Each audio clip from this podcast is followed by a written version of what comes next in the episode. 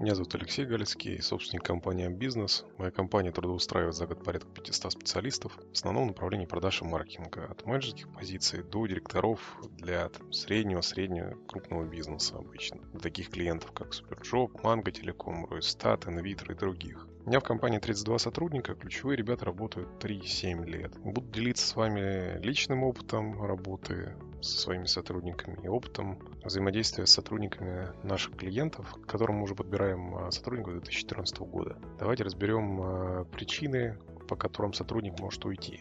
Первый такой блок – это что-то не устраивает. То есть есть неудовлетворенность развитием как профессионала, увеличение сложности тех профессиональных задач, которые человек занимается. Второй момент – это неудовлетворенность доходом или ростом дохода, динамикой роста этого дохода. То, что не устраивает э, вообще в целом неинтересная или работа, которая не вызывает у человека никаких положительных эмоций. Что может не устраивать еще? Это переход по цепочке, там, наемный руководитель, руководитель, ремесленник, собственник или партнер. Ну, то есть есть э, или там была амбиция на что-то свое, а она никак не реализуется. Следующая причина, по которой может уйти, это предложение со стороны. То есть это предложение со стороны другой, другой компании, предложение Золотых гор, когда кто-то позвал друг, позвала какая-то компания, появилась возможность работать в компании, которую давно мечтал, и родители позвали работать в семейный бизнес. Есть причина ухода по глупости или по ошибкам. Ну, то есть базовое это невыполнение обещаний со стороны руководства или компании, конфликты на работе с руководителем или собственником, или неудачные интимные отношения с коллегами. Ну, наверное, последнее такой вынужденные, э, вынужденные обстоятельства и случайности, когда, там, например, подводит здоровье личное и близких, или какие-то несчастные случаи происходят.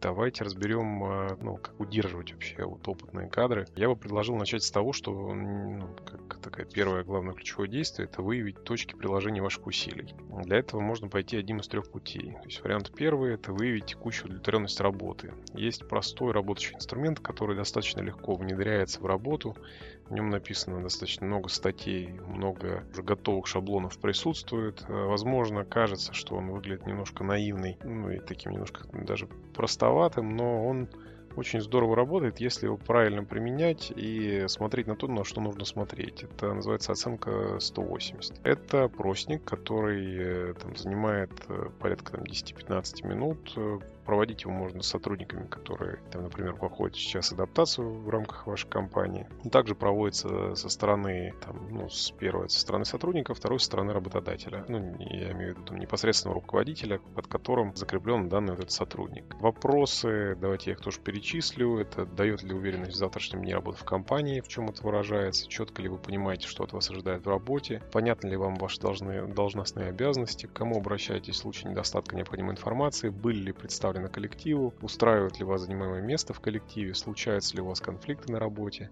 каких результатов в работе вы хотели бы достичь, каким образом вы будете э, их достигать, доволен ли руководитель вашими результатами работы, по каким критериям вы это определили и оценить ваш ресурс, э, ну, ваш интерес к продвижению внутри компании, к профессиональному росту. Также просим отдельно оценить каждое из утверждений по пятибалльной шкале. Это ваша удовлетворенность стилем руководства вашего начальника, ваша удовлетворенность зарплатой в соответствии с ожиданием, ваша удовлетворенность служебным положением профессиональным, ну, или там э, служебным профессиональным продвижением, ваша удовлетворенность тем, как вы можете использовать использовать свой опыт и способности и ваша в целом удовлетворенность работы. Аналогичные вопросы задаются руководителю по отношению к сотруднику. Ответы на вопросы позволяют выявить недопонимание двух сторон. То есть если, например, руководитель сотрудника считает, что сотрудник там, максимально удовлетворен там, работой и максимально удовлетворен занимаемым местом, а сотрудник э, считает, что у него там 2 из 5 по пятибалльной шкале, ну, очевидно, есть недопонимание между этими двумя сотрудниками, и как раз необходимо прикладывать усилия для того, чтобы удержать вот этот ценный кадр, который, ценный и опытный кадр, который собирается по какой-то причине там, уйти. Он может уйти, потому что он не удовлетворен, при этом руководитель считает совсем по-другому. Это как раз вот та точка приложения усилий, которая может быть выявлена очень легко. Это очень понятный, простой инструмент, который можно легко внедрить в работу. Давайте разбирать чуть более сложные инструменты. Следующий сложный инструмент, ну это чуть более сложный инструмент, это провести тестирование на мотиваторы. Методик и методологии оценки э, вот этих мотиваторов работы сотрудников много, и здесь нет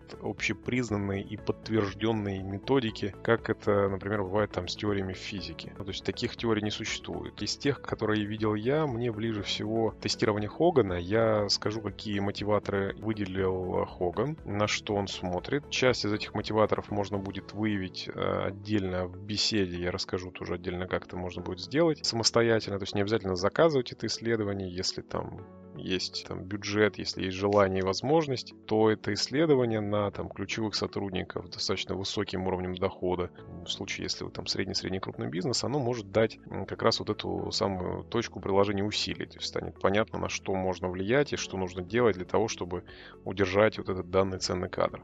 Я давайте перечислю мотиваторы, которые выделяет Хоган. Они выглядят достаточно законченными. Первое — это признание, это безразличие популярности, либо, наоборот, важность внимания окружающих. Второе — власть — это достижение результатов, а желание влиять, восприниматься влиятельным. Жажда наслаждения — это дисциплинированность или, наоборот, радость в процессе деятельности. Альтруизм — это желание помогать другим. Причастность — это делать что-то одному или делать а, в команде. Традиционализм — это ценность прогресса и изменений в сравнении с ценностями традиции порядка. Это безопасность, это терпимость к риску. Коммерция — это нацеленность на финансовый результат. Эстетика — это практичность versus креативность. Научный подход — это э, интуиция, опять же, в сравнении с анализом. Мне нравится этот список мотиваторов. Он э, достаточно, на мой взгляд, полный. Если что-то там обсуждать дополнительное, то чаще всего это можно приписать к одному из перечисленных мотиваторов. То есть если на тестирование Хогана денег тратить не хочется, то можно сделать своими руками. На самом деле я так э, большую часть времени не поступал со своими сотрудниками. Настойчиво спрашивал в самом начале работы об ожиданиях от работы. То есть чего хочется получить от работы. Если человек не может ответить, есть такой хороший способ. Это сказать, что представь, что ты знаешь ответ на этот вопрос. Так все же, чего от работы хочется хочется. Если человек на него не отвечает или отвечает неполно, или все же ответов мало, то давайте заходить с другой стороны, будем спрашивать, что представь, что ты утром просыпаешься, и тебе идти на работу, и ты очень доволен и рад, что сегодня тебе предстоит интересный рабочий день. Вот что есть на работе такого, почему ты проснулся с таким настроением? Чем бы ты хотел заниматься через год? Чем бы ты хотел заниматься через два года? Чем бы ты хотел заниматься через три или пять лет? Да, очевидно, что вот эти ответы и глубина этих ответов очень сильно сильно зависит от уровня и глубины контактов между вами. То есть, если общение между вами совсем формальное, то и, скорее всего, чудо не произойдет, ответы будут максимально социально ожидаемые. Хотя при наличии должной упертости и настойчивости с вашей стороны в поиске ответов на перечисленные вопросы, можно достаточно здорово выделить небольшое количество мотиваторов со всех ну, слов и предложений, которые будет произносить интервьюируемый вами сотрудник. В открытом и глубоком диалоге обозначены выше мотиваторы проявляются достаточно ярко. То есть вы можете составить себе самостоятельно такую свою импровизированную шкалу, насколько часто сотрудник упоминает тот или иной мотиватор, чтобы понимать, насколько ценным он для него является. Я обычно по привычке записываю все, что мне сотрудники говорят на там, собеседовании, например, на работу, там, в отдельный документ, который я веду по сотрудникам. И в случае возникновения вопросов, когда у меня есть сомнения или ощущение, что мой невероятно ценный кадр собирается почему-то уходить уходить или думает о том, чтобы уходить, или он сам об этом начинает говорить. У меня есть э, что-то, к чему я могу вернуться, и на что-то, на что я могу опираться, как на нечто твердое. Следующий способ, который есть для того, чтобы выявить вот эти точки приложения усилий, это провести индивидуальную стратегическую сессию на сотрудника, для того, чтобы выявить э, там э, еще более глубокие личные цели. Я к этому пришел не так давно и проводил личную такую стратегическую сессию для своих ключ- четырех ключевых сотрудников. Проводил ее по технологии там такой модифицированной современной технологии контекст-менеджмента. Проводить ее, я уверен, что можно абсолютно разными способами. Я поделюсь с вами тем способом, который умею делать я, который по моей обратной связи, вот по обратной связи от ребят, с которыми я уже годами работаю. Он очень полезный, ценный, интересный и увлекающий. Варианты могут быть разные. Значит, э, что это позволяет, на мой взгляд, вообще сделать? То есть это позволяет увидеть долгосрочные цели сотрудника и найти способ, как помочь ему в их достижениях. То есть найти возможность, как компания, вы лично, как руководитель, можете помочь э, и подсказать сотруднику, как ему этих целей проще достичь. То есть сделать такую более глубокую связь между вами и сотрудниками, между вами как компанией и сотрудником. Дополнительный такой бонус, это косвенно это помогает выстроить дополнительные доверительные отношения, потому что не рождаются сами по себе. То есть я, например, для того, чтобы это получить, Это не манипулятивный прием, просто я считаю, что это корректно и правильно. Если я хочу вот этого человека получить открытость, то я сам ее демонстрирую. То есть я показываю тот же самый материал, который был наработан в рамках моей стратегической сессии лично. Я показываю, что у меня получилось. Вот такие вот суперцели у меня есть, вот такие задачи я себе ставил. Там много чего есть, э, там и личного, и такого продуманного, проработанного. Ничего страшного я в этом не вижу. Я вижу, что чем больше, по, по сути, людей видят мои цели, не, не все подряд, а цель, люди, которые на, на них могут повлиять. То есть не читатели Facebook, а люди, которые могут к этому приложить какие-то усилия. Тем есть э, ну, некоторая вероятность, чуть выше, что эти цели реализуются. Поэтому такой же обратной связи открытости я жду от э, ребят. Дополнительным бонусом, наверное, является то, что получается в кавычках пролечить такие низкоуровневые, опять же, в кавычках головники. То есть это такие страхи, опасения достаточно невысокого уровня, но на удивление я для себя обнаружил, что таких страхов и опасений достаточно курьезных или неочевидных, или забавных иногда даже, их хватает даже на позициях руководителей. И решаются они в формате там надо просто пойти об этом спросить, или надо просто эту историю рассказать, а или там просто договориться так не делать, окажется, что там какой-то невероятная сложность. Например, человек переживает, что ситуация на рынке там разная, ему снизит оклад, или там снизит доход, или снизит проценты, или снизит бонусы, или не выплатит бонусы. Это, на мой взгляд, крайне низкоуровневый такой вот как раз, как я назвал, головняк, который пролечивается путем просто проговаривания, что слушает друг. У нас вот в компании так принято, мы там за 8 лет ее существования, там за 15, сколько у вас там лет существования, мы ни разу никому так не делали и делать никому не собираемся. Ну, то есть единственный способ способ, потому что эта история меняется, что мы тебе находим какую-то другую работу в рамках ну, внутри компании и просто договариваемся на объем. Но это делается по согласованию двух сторон, ни в коем случае не в одностороннем порядке. Ну, даже проговорить эти вот, э, сложности уже позволит, опять же, выйти на другой уровень коммуникации и вот получить такой псих, психотерапевтический эффект. Значит, что мы делаем в рамках этого? Делаем такой достаточно большой Google документ, в котором прописываем такие суперцели, то есть это цели, к которым человек хочет прийти. Их может быть достаточно много. Наша задача выделить оттуда три самых главных, лучше из разных направлений. Обычно там деньги, здоровье, какие-то отношения, состояние, это качество жизни, комфорт, какие-то условия, все что угодно. Ну, обычно вот что-то из того, что я перечислил. Дальше прописываем отдельно ну, там, порядка там, 40-50 текущих ситуаций. Это все, что волнует сейчас человека. Прям все-все-все, что идет. Это и позитивное, и негативное, касаемо работы, работы, касаемо каких-то личных ситуаций. Ну, то есть совсем в личную жизнь, конечно, лезть для рабочей стратегической сессии не нужно. Но если это касается работы, человек на это готов, то есть он готов этим поделиться, то это будет уже на его усмотрение. Я считаю, что это порой надо делать, потому что, как бы то ни было, на рабочие отношения сильно влияет то, что у человека происходит на его личной стороне. После мы прописываем отдельно списком помехи и трудности в достижении суперцелей, ну, то есть что мешает как человек считает, достичь ему этих суперцелей. Вот все, что идет, пока идет, все записываем. Прописываем риски, это все, что может на корню сломать достижение вот этих суперцелей, которые существуют. То есть еще дальше, после помех, идем туда вниз. Прописываем не, неочевидную, неординарную историю. Это возможности, то есть какие возможности в виде людей, в виде э, навыков, в виде знаний, в виде умений, в виде каких-то ситуаций, которые открываются. Все возможности, которые человек может перечислить, что у него есть. И отдельно прописываем все то, что нравится делать. Вот каждому из этих пунктов таблица получается достаточно большая, там 200 вот этих пунктов набить это нормально. Мы начинаем копаться на несколько уровней глубины. Почему это важно и так почему это получилось, например. То есть, если была какая-то трудность, то мы говорим, ну, почему в целом она для тебя важна? Ну, то есть, на нее же можно было забить, почему это вообще важно. Пока это нет ответа на этот вопрос, непонятно, почему этим нужно вообще заниматься. Второй вопрос, э, ну, почему так получилось? Ну, то есть, э, в чем причина того, что есть такая трудность, она возникла? И как бы, задача вот этого способа, про который я говорю, контекст менеджмента, она заключается в том, чтобы не решать поверхностные сложности, а решать первопричины тех сложностей, которые существуют. То есть, если на, можно идти на несколько уровней глубины в этих вопросах, что стоит за тем, что вот эта проблема появилась. Это может быть ну, следующим уровнем. То есть э, в контекст-менеджменте это называется контекстом. Вот этих контекстов мы прописываем по два вот под каждый перечисленный пункт. И уже к этим выявленным контекстам мы ставим задачи. Ну, то есть если это какой-то позитивный был контекст, то мы разбираемся, ну, как эту вот позитивную ситуацию можно было увеличить. То есть была такая возможность. Окей, хорошо, как можно ее получать еще или там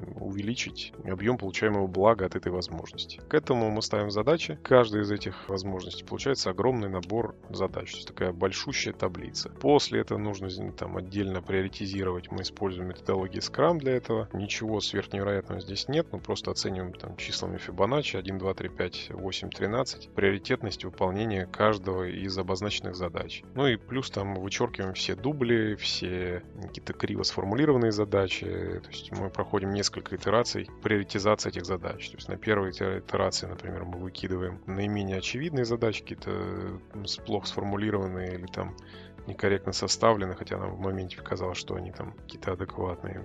Выкидываем дубли, после используем любые критерии, которые вы можете себе позволить. То есть, например, одним из критериев может быть ощущение вашего внутреннего ощущения необходимости выполнить данную задачу. Можно даже так использовать. В итоге у нас появляется список задач, которые необходимо, ну, вроде как нужно решить для того, чтобы достигнуть всех суперцелей. Мы их делим на там, 5-7 групп. На мой взгляд, в чем заключается гениальность этой технологии? Технологии в том, что в спринтах, ну, то есть вот мы используем логику и там семантику Scrum подхода. Ну, то есть это ограниченные временные промежутки, в рамках которых нужно выполнить задачу. В рамках этого спринта выполняется какая-то из задач одного из вот этих выбранных блоков. И за счет того, что эти блоки чередуются, достигается неизбежность достижения вот этих как раз целей. В процессе написания этих целей э, моя роль сводилась к тому, чтобы помочь правильно сформулировать задачи и на самом деле даже некоторые задачи отщелкнуть в процессе. Ну, то есть, типа, слушай, это ну, там предложение предложить другие решения с вашей стороны, как вы считаете, или там просто озвучить, что такие варианты, такие опции существуют. Этого иногда достаточно для того, чтобы помочь человеку с решением этих задач. Ощущения после этого мероприятия достаточно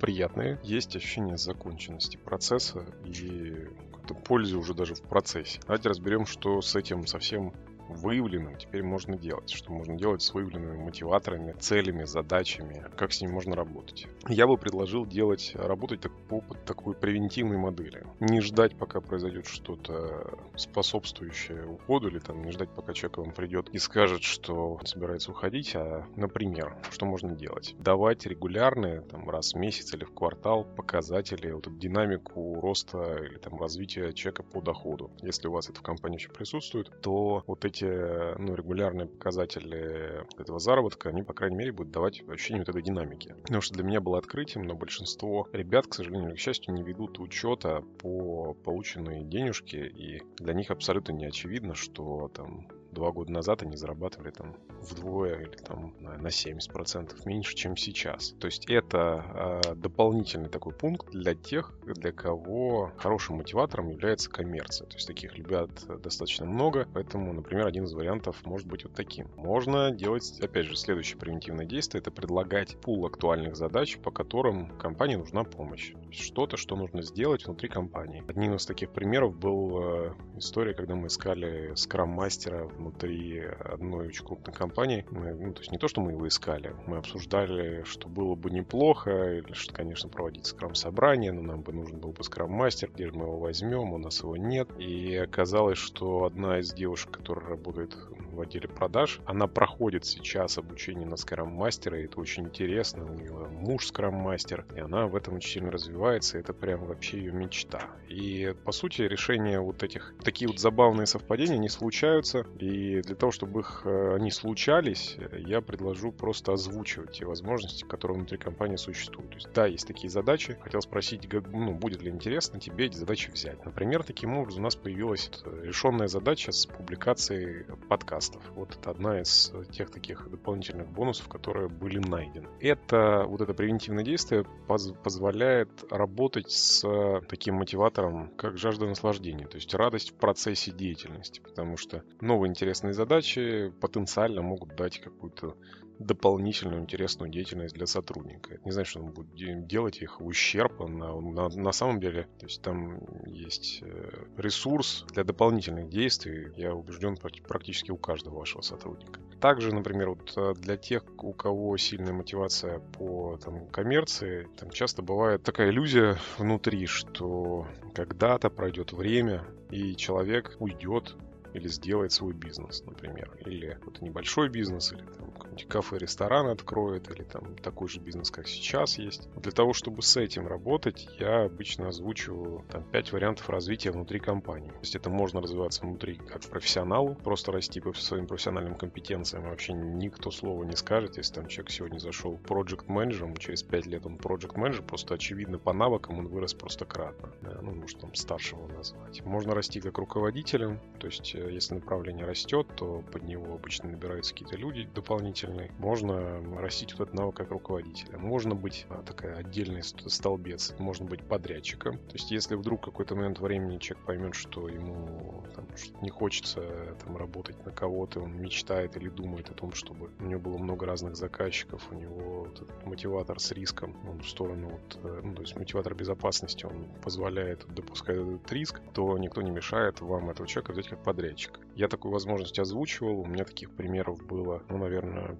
порядка четырех, когда мы там, у меня дизайнер увольнялся, и мы использовали его потом как подрядчика. Там HR уходили, мы их тоже использовали как подрядчиков. Мы просто заранее эту историю мы озвучивали, что если вдруг, ну, такой вариант развития будет для вас почему-то приоритетным, то отлично, здорово, ну, просто работаем вместе. Просто если там есть задачи подрядные, мы готовы на них подключать вот на подрядные задачи. Наверное, последние два пункта. Это в случае, если человек хочет именно свой бизнес, прям бизнес, то на самом деле можно работать и как э, Э, ну, такие уже заказчик и исполнитель. Ну, то есть не как просто там отдельный какой-то рядовой подрядчик, фрилансер, а именно как э, бизнес. Так у меня бывало даже с, ну, сотрудники, у меня один из сотрудников, руководитель отдела продаж уходил, создавал свою компанию, и мы потом выступали в роли подрядчика по подбору сотрудников. Это было очень приятно, это говорит о высоком достаточно доверии, вере в систему, в которой мы работаем, и вообще в целом хорошей здоровой коммуникации. Наверное, последний пункт, который мы тоже используем, это возможность э, стать партнером. Ну, то есть э, партнерство реализовано у нас в компании в формате такого виртуального опциона,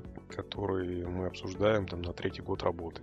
Это, ну, опять же, мотиватор не каждого из человека, но в целом это интересный способ развития сотрудника и работы с мотиваторами сотрудника внутри компании. Следующая возможность, такая превентивная, которую можно сделать, такой открытый прямой диалог, то есть открытый диалог между вами и сотрудником. То есть я привык открыто говорить о своих интересах и своих рисках. Если у меня есть опасения о том, что человек может уйти, я ему могу сказать прямо, что у меня есть опасения о том, что ты ну, соберешься уйти, я просто хочу, чтобы ну, вся та работа, которую ты делаешь, она, например, то есть если ты соберешься уйти, чтобы ты мне сказал об этом заранее, чтобы мы спокойно все подготовили, спокойно все передали, с тобой чудесно расстались, там рассчитали все, как там были должны, просто мы успели замену подготовить. Поэтому если вдруг э, соберешься уходить, то скажи мне, а мы заранее эту историю все подготовим. Это снимает какой-то огромный такой невероятный зажим который ну, в моей вселенной выглядит какая-то пружина такая виртуальная, которая не позволяет людям в там, процессе увольнения здраво мыслить, и они порой ведут себя абсолютно неадекватно. Вот если озвучить, что я понимаю, что ты можешь уйти, то есть озвучить вот эти правила игры, они, казалось бы, достаточно очевидны, но ничего подобного, они очевидны абсолютно не для всех. Там не каждый сотрудник увольняется там, раз в полгода, далеко это не так, и мы стараемся вообще таких не брать. Но если уже это потенциально может произойти, то давайте договоримся о таких правилах игры. И опять же, даже озвучивание, сам факт того, что это озвучили, может превентивно сработать в плюс на то, что человек просто не будет бояться открыто выражать свои там опасения, страхи, желания один еще из таких способов, то что если уже дошло дело до того, что сотрудник уходит, это опять же в случае, если вы нормально вели с ними, ну, с ним коммуникацию, нормально озвучивали с ним, по примеру, выше возможность человека уйти, и что просто, ну, скажи, заранее подготовим замену, то ну, я не настаиваю никогда, когда человек уходит, я спрашиваю, принято ли окончательное решение им на этот счет. Если да, то я не буду тратить энергии в том, чтобы уговаривать. Единственное, что я сделаю, в конце, когда человек будет уходить, я поставлю ногу в дверь дверь и скажу вслед, что, то есть если мне сотрудник ценен, у нас была с ним хорошая коммуникация, он результативный, он эффективный, и мне он нравится, то я ему скажу, что ты можешь вернуться в случае, если вдруг что-то не получится. Ну, то есть если что-то вдруг пойдет не так, или там наоборот что-то пойдет все так, но ты поймешь, что там у нас было лучше, то я тебя прошу, не стесняйся, пожалуйста, говори, я открыт, ничего страшного здесь нет, эта дверь там не захлопывается, она может быть открыта, и, пожалуйста, мы готовы тебя принять. Пример позитивного такого случая тоже был. Сотрудник уходил потому, что мы предложили больше денег, проработал там полгода, понял, что денег там больше, но платят их сильно хуже, а иногда забывают заплатить то, что обещали, а иногда там ведут себя как достаточно странные, скажем так, аккуратно мудаки. Вот поэтому вернулся назад и чудесно работал дальше. Поэтому я не вижу в этом ничего плохого. Я вижу, что если это нормальное человеческое общение без истерик и там ну, взвешенное такое хорошее отношение работодатель-сотрудник, я не вижу в этом ничего плохого. Вот с выявленными рисками, которые или там сложностями, помехами для достижения целей, ну, вот то, чтобы можно было выявить на вот, индивидуальной стратегической сессии, если вы вдруг решились бы ее провести, вот с ними можно просто регулярно работать, хотя бы раз в месяц спрашивать у человека, как у него дела, чем можно помочь, как у него обстоят дела с реализацией его задач. Даже сам факт того, что вы об этом спросите, не, не обязательно подразумевает какое-то действие, сам факт того, что вы об этом спросите, уже, на мой взгляд, и по моему вот э, опыту и ощущению, может способствовать тому, что ну, люди вас будут воспринимать не только как денежный мешок, э, у которого они работают, но и как, возможно, человека, с которым им бы хотелось вообще вести дела в целом, возможно, на протяжении их рабочей жизни. Потому что вот эта японская модель работы в компании, там, в одной компании до конца жизни, она мне достаточно близка. Мне бы хотелось, чтобы, используя хотя бы тот ограниченный пул методик механик, который я озвучил, вы к этой модели приближались.